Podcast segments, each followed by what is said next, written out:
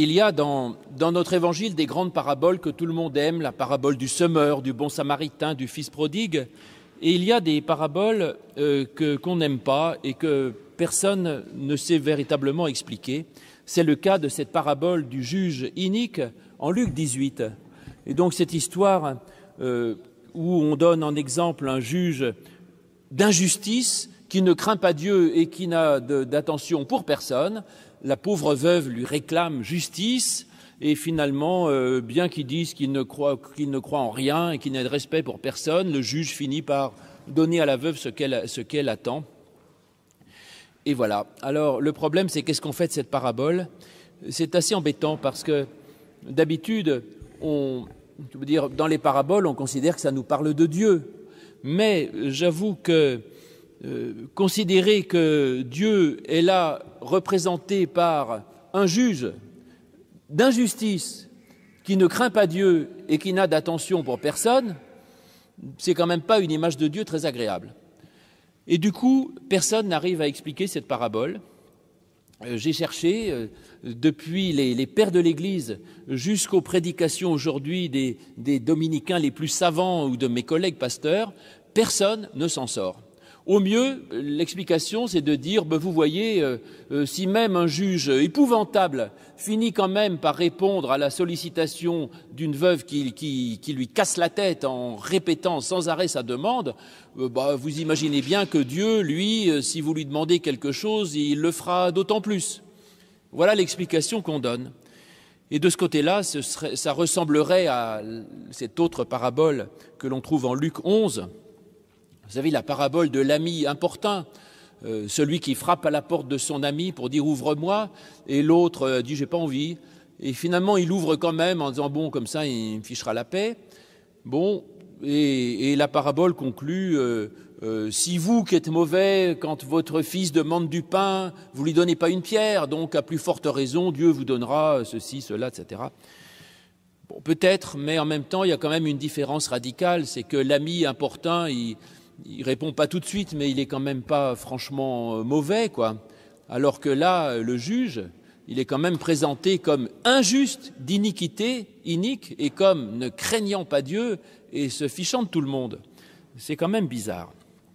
Alors donc, je ne crois pas que cette parabole soit une redite de l'autre, ou alors euh, on pourrait passer très rapidement dessus. Donc, pour ça que je vous dis qu'aucun comment, aucun commentateur n'arrive à aller au-delà de cette lecture-là, qui n'a pas grand intérêt. Et par ailleurs, personne, sauf moi aujourd'hui devant vos yeux ébahis, n'arrive à expliquer le rapport avec la conclusion qu'en donne Jésus quand il dit Et le Fils de l'homme, quand il reviendra, trouvera-t-il la foi sur la terre? Alors là, le rapport avec ce qui précède, ce n'est pas simple. Alors j'ai une hypothèse à vous proposer, et je crois, j'ai j'ai intitulé sur l'annonce de cette prédication l'énigme de la parabole du juge inique. Oui, il y a une vraie énigme et j'ai une solution que je, vous propose qui est peut-être qui est peut-être la solution en fait de cette parabole, mais à mon avis, euh, enfin j'ai cherché partout, personne n'a trouvé ça. Donc, soit c'est original, soit c'est faux. Vous jugerez. Alors, en fait, mon hypothèse, elle est venue à partir de la parabole des talents. Alors, pardon pour les nouveaux venus, euh, ça force à faire un peu des allers-retours dans l'écriture. La parabole des talents, c'est en Matthieu 25. Vous savez, il y a là le troisième serviteur euh, qui, est le mauvais. On confie des talents et lui, euh, il, les rend euh, au, maître en disant Tiens, garde-les, j'en veux pas. Et, il dit Je savais que tu es un homme dur euh, qui moissonne où il n'a pas semé, qui ramasse qu'il n'a pas euh, euh, donné, etc. Et donc j'ai eu peur et cet argent je l'ai caché, maintenant re reprends-le, il est à toi. Et c'est bizarre parce que je savais que tu es un homme dur qui moissonne où il n'a pas semé. Je savais. Est-ce qu'il avait raison? Réponse non. Évidemment que non. C'est pas vrai. Dieu n'est pas un homme dur. Et Dieu n'est pas quelqu'un qui prend euh, ce qui n'est pas à lui. Et donc sa confession de foi était fausse. Et ce qui a entraîné sa mauvaise attitude d'avoir peur de Dieu et du coup de ne pas accepter la grâce qui lui était faite de ses talents qui lui étaient donnés, ça venait d'une mauvaise conception de Dieu. Il croyait que Dieu était un homme dur, et donc en fait, il s'était trompé de théologie, et ça avait entraîné un, problème dans sa façon de se positionner dans le monde et par rapport à Dieu. Et donc je crois que, en fait, euh, dans cette parabole des talents, il y a là une critique d'une certaine théologie qui était la théologie des pharisiens, en fait, qui croyaient que dans un Dieu dur et dans un Dieu qui est exigeant. Et en fait, Jésus dit non, Dieu n'est pas un Dieu dur et exigeant. C'est un Dieu qui vous donne des talents, qui vous fait confiance, qui va avec vous et qui, vous laisse toutes les grâces en disant faites de ces grâces comme si c'était pour vous. Donc c'était en fait une critique de la, théologie en fait majoritaire à l'époque qui était celle des pharisiens. Et donc mon idée c'est ça, est-ce que par hasard dans cette parabole, il ne s'agirait pas tant d'essayer d'expliquer euh, euh, qui est Dieu d'une façon un peu dégradée, en disant euh, même si même un Dieu moins bien que Dieu, il obéirait quand même, donc Dieu qui est mieux fera mieux.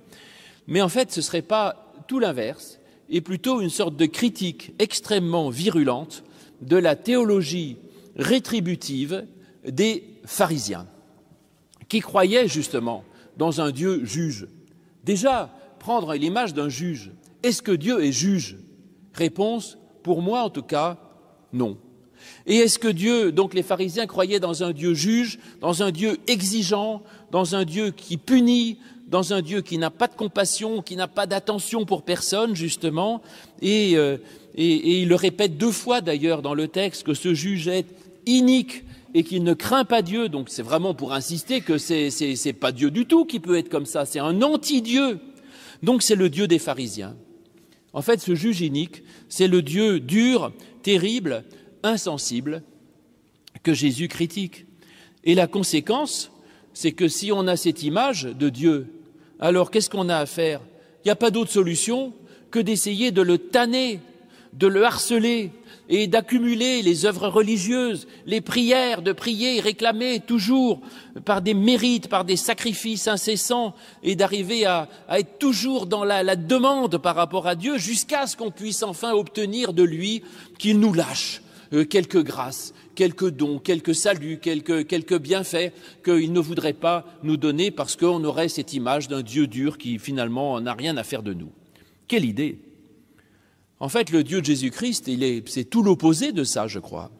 Le Dieu de Jésus-Christ, c'est un Dieu de grâce, c'est un Dieu de tendresse, c'est un Dieu d'amour, et c'est un Dieu qui fait attention même jusqu'aux plus petits. C'est pas un Dieu qui, qui ne prend fait de considération de personne. C'est un Dieu qui fait attention même à la plus petite et la plus petite pauvre du plus petit coin du pays.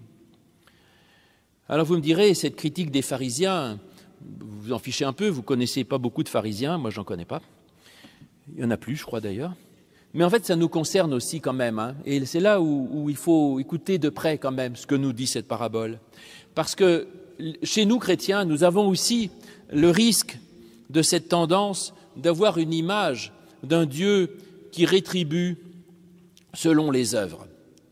Et on a toujours le risque de se dire, mais Dieu, finalement, si je fais le mal, il me juge, et finalement, Dieu me rendra un peu selon le bien ou le mal que je fais. Et il y a toujours le, le, le spectre de l'enfer et du paradis, du jugement dernier, qui reste toujours un peu présent dans la théologie chrétienne.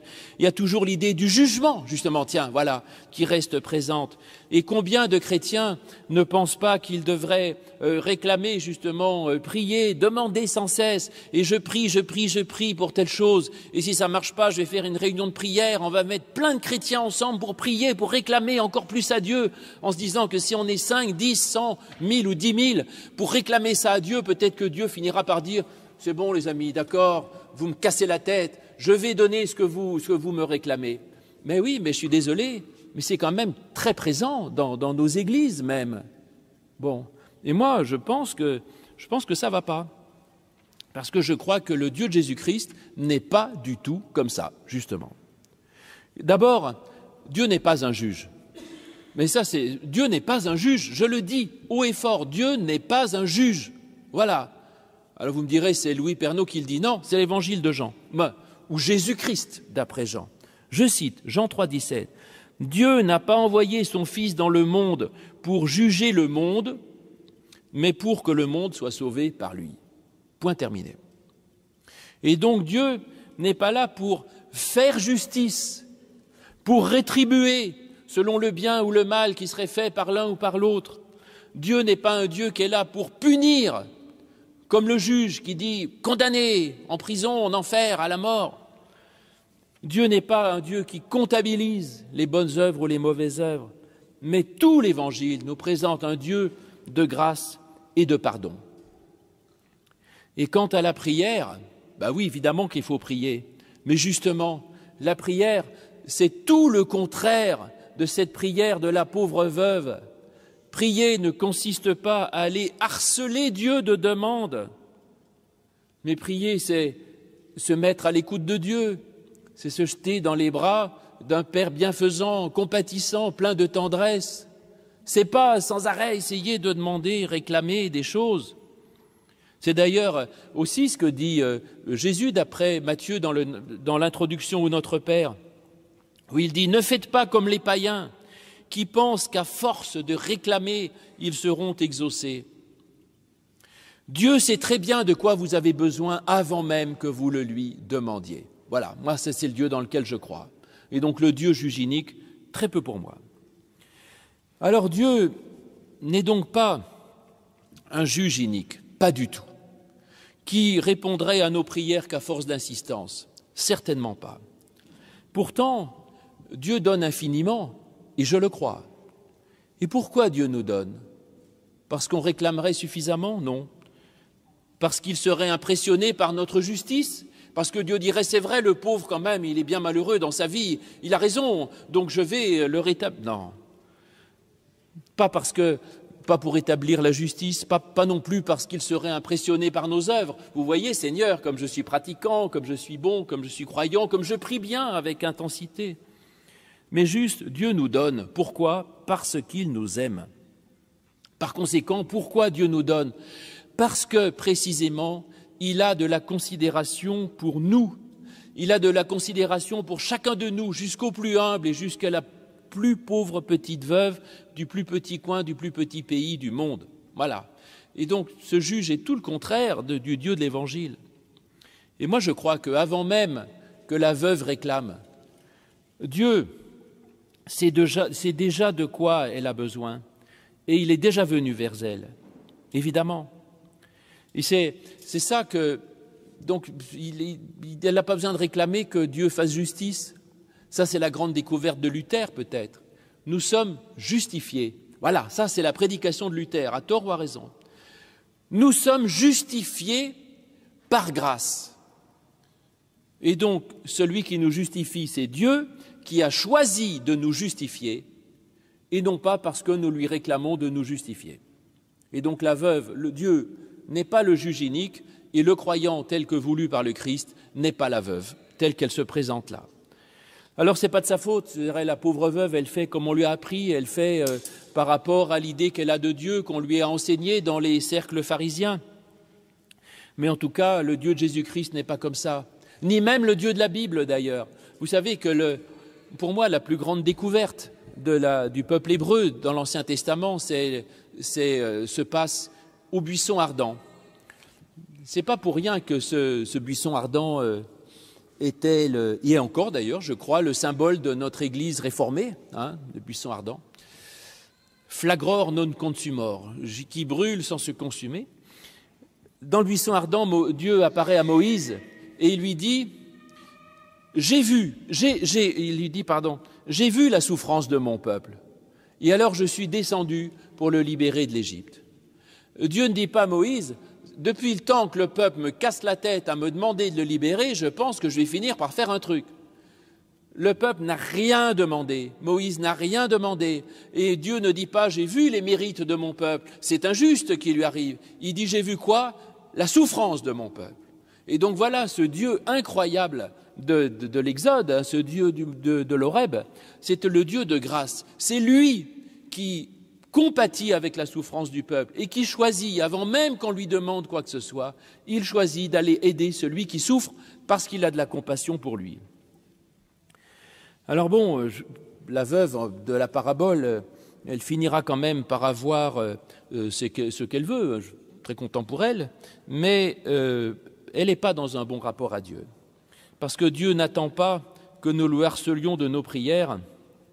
Et moi, je pense que cette parabole dénonce en fait un peu ce, qui agace Jésus par cette accumulation qu'il voyait autour de lui d'actes religieux, de prières, de rites, de liturgie, d'intercession, de messes, de cultes, de, tout ça que les, croyants veulent accumuler pour essayer de se faire bien voir de Dieu, d'obtenir des grâces. Et Jésus en a assez, et finalement il se fiche de tout cela.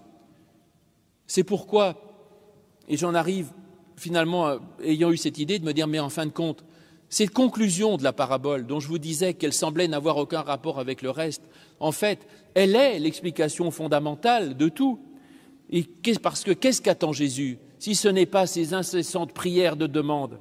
Ce qu'il attend, c'est dit dans la conclusion Le Fils de l'homme, quand il reviendra, trouvera-t-il la foi sur la terre?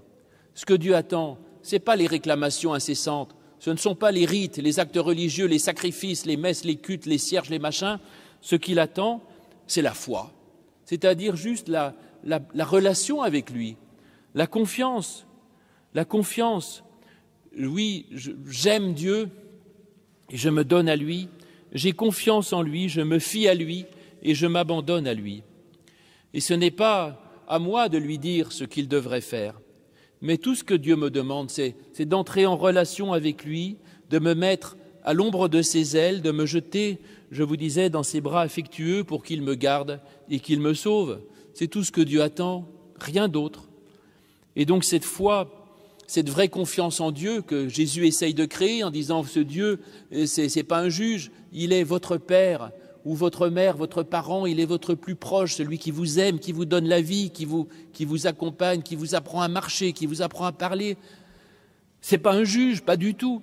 Et tout ce qu'il demande, c'est rester avec moi. Je sais, Dieu fait tout au mieux. Et donc, euh, reste, reste à moi de vouloir simplement l'écouter euh, et le servir. Et donc, la juste relation à Dieu, elle est là. Ce n'est pas dans une question de, de savoir ce qu'il pourrait nous donner, ce que nous attendrions de lui, mais plutôt, un, de rester en relation avec lui, c'est la foi, et d'autre part, c'est Dieu, lui, euh, qu'est-ce qu'il attend de moi? Donc Jésus inverse la logique pharisienne. Euh, il inverse la, logique pharisienne et finalement il traite ce Dieu des pharisiens de juge inique et insensible. D'ailleurs, même entre nous, hein, cette demande de la veuve qui dit Rends-moi justice, c'est incroyable cette histoire. Rends-moi justice. Ouais, ça laisse supposer qu'elle pense être dans son bon droit euh, et que tous les autres lui doivent, et même Dieu lui doit quelque chose. Or, la foi, ce n'est pas ça non plus. Hein. La foi, c'est l'humilité. Dieu ne me doit rien et les autres ne me doivent rien non plus, à mon avis. De toute façon, moi, je suis pécheur. Je ne mérite pas grand-chose. En tout cas, pas que Dieu me dise Mais mon ami, tu es formidable, je vais te remettre au premier rang, vraiment. Non, non, non, je ne mérite rien.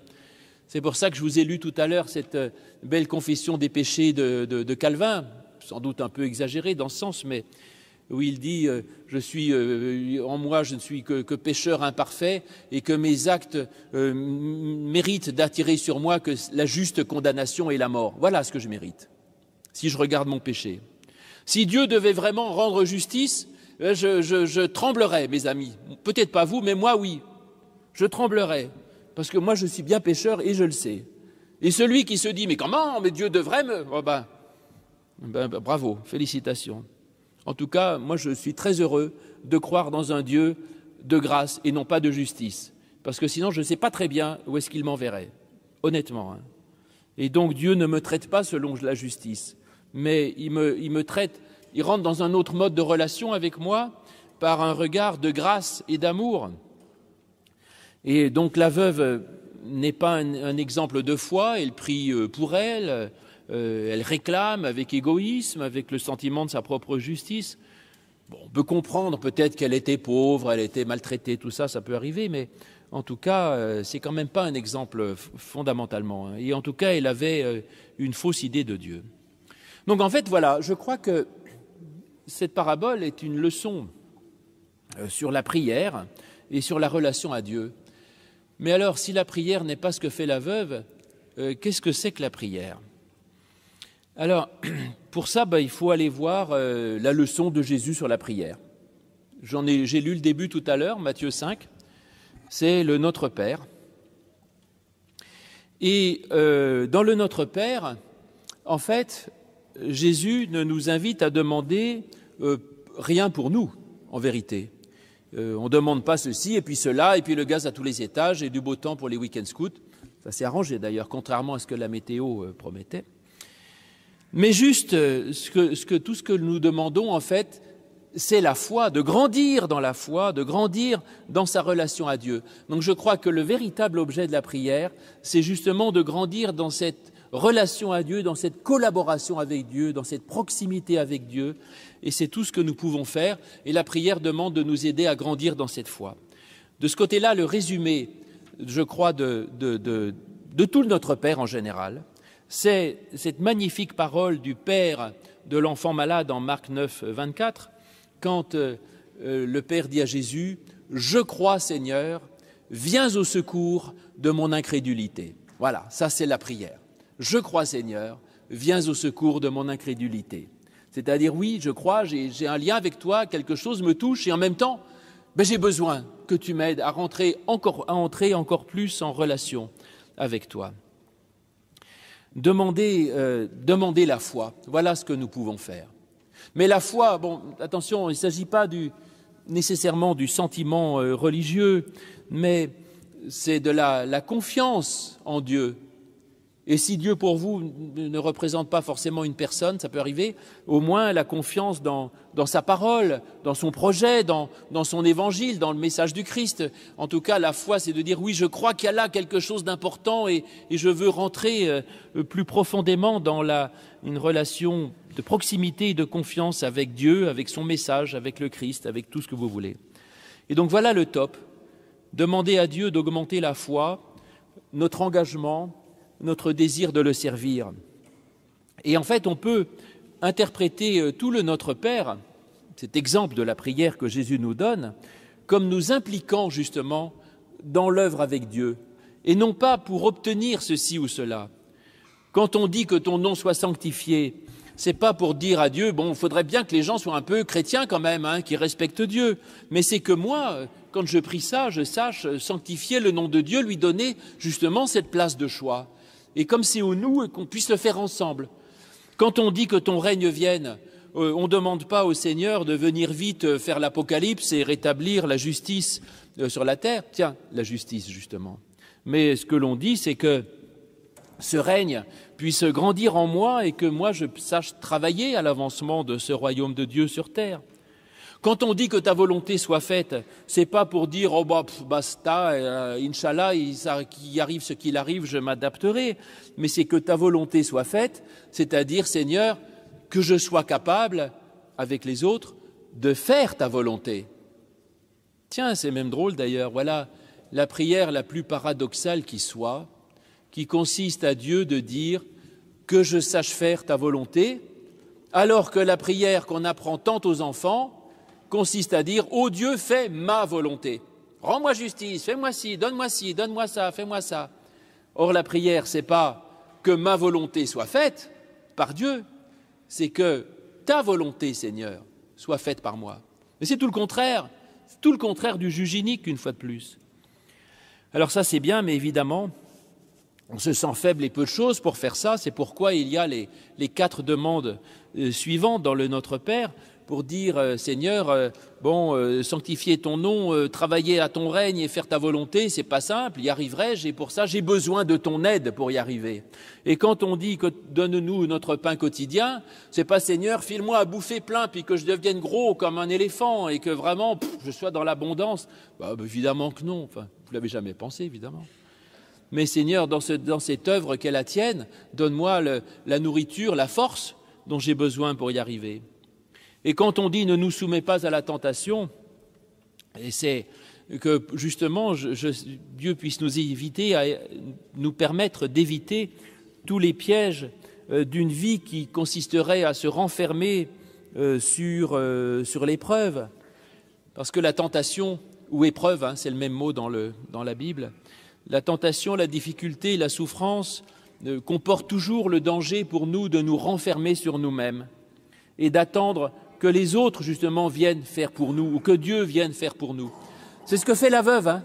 Elle est soumise à l'épreuve. Elle est veuve, donc elle est éprouvée, certes, et elle est enfermée là-dedans, et elle ne voit plus son rapport à Dieu que pour l'aider à s'en sortir. Mais ce n'est pas ça.